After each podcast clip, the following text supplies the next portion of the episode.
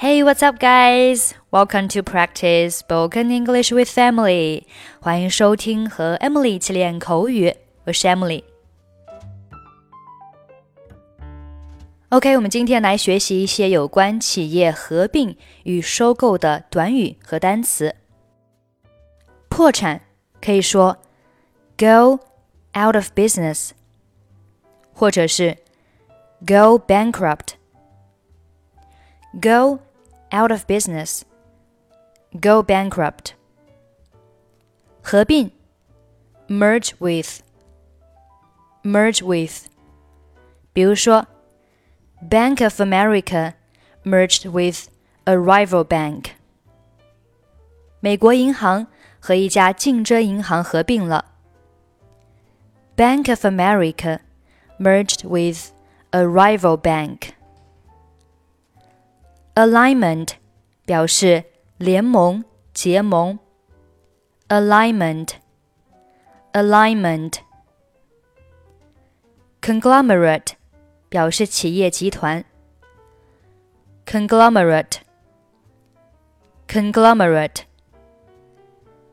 Acquisition 表示收购。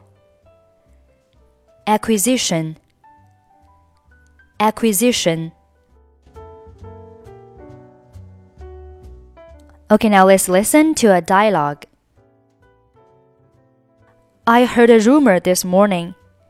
It seems Trusten Tools is going out of business. Another competitor is going bankrupt. That could be good news for us. I think you must have heard wrong. The truth is, we're going to be taken over by Trusten we are being bought out, and our company will be merging with our largest competitor. It's not good news at all. What? We're merging with Trusten? I never thought that would happen. Will we be getting new owners? Will it affect our jobs? Probably. The new owners will be coming to start alignment meetings next week. Wow, with such a big change, we don't even have the same name. It's not only the name of our company that will change. I expect that after this acquisition, there will be a ton of things up in the air. Okay, that's pretty much for today. 如果您想参与本期节目的跟读版本以及语音打分，欢迎您关注我们的微信公众号“英语主播 Emily”。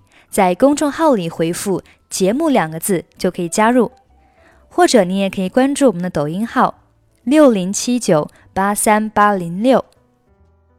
Okay, I'm Emily. I'll see you next time. Bye bye.